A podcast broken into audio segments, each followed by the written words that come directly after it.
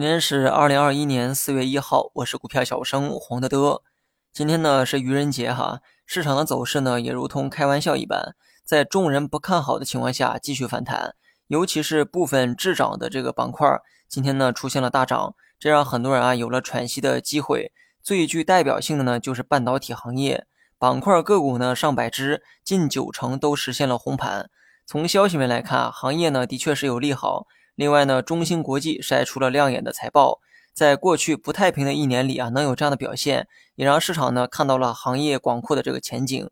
行业前景呢虽然一直很明朗哈，但漫长的岁月里，人们呢总会淡忘曾经的信仰。中芯国际的财报算是给市场啊提了个醒，让短期陷入低迷的气氛呢再次被点燃。不要问我这个时候哈半导体芯片能不能投，我的答案是能投，但是希望你能坚守最初的信仰，立足于长线持有它。今天呢，除了半导体啊，就属这个钢铁最火爆。但有一点不同，钢铁呢是午后突然开始暴涨，想都不用想哈，一定是盘中突发利好。钢铁呢也是制造业中碳排放较高的行业，所以呢有意见指出啊，将对钢铁行业进行减产，而这也意味着价格呢可能要出现上涨。午后股价的大涨呢，正是反映了这个预期。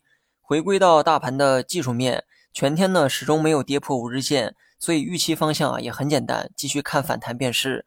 很多人呢也看出来了哈，最近虽然呢一直在反弹，但是成交量始终呢没有放量，甚至啊还在萎缩。所以我觉得真正的好戏啊可能还没有上演。一旦说某一天出现了明显的放量，届时呢要么是大涨，要么是大跌。每次说完这话，有人就期待我的下文，期待我的猜测到底是大涨还是大跌。很可惜哈，我猜不到。就算猜到了，也是猜的，有何意义呢？你只需要做对的交易即可。决定你交易的是市场的变化，而不是交易后等市场来配合你。虽然猜不出这个最后的结果，但至少看盘的标准啊还是有的，那就是五日线。目前为止呢，仍然没有跌破五日线，那你就继续看反弹，跌破了再预期回调。预期方面是看五日线，操作方面我会参考三四七八到三三二八这个区间。如果未来突破了三四七八，意味着将朝着三千五百点进攻。大盘涨到了三千五，我会考虑减仓。听着是不是有点反人性？投资啊，本来就是反人性，投机才需要顺应人性。因为之前跌下来的时候，我也反人性的补过仓，所以当市场涨上去，我自然要减仓兑现。假设未来的市场啊不幸跌破了三三二八点，那我会按照计划在三二五零点等着再补仓。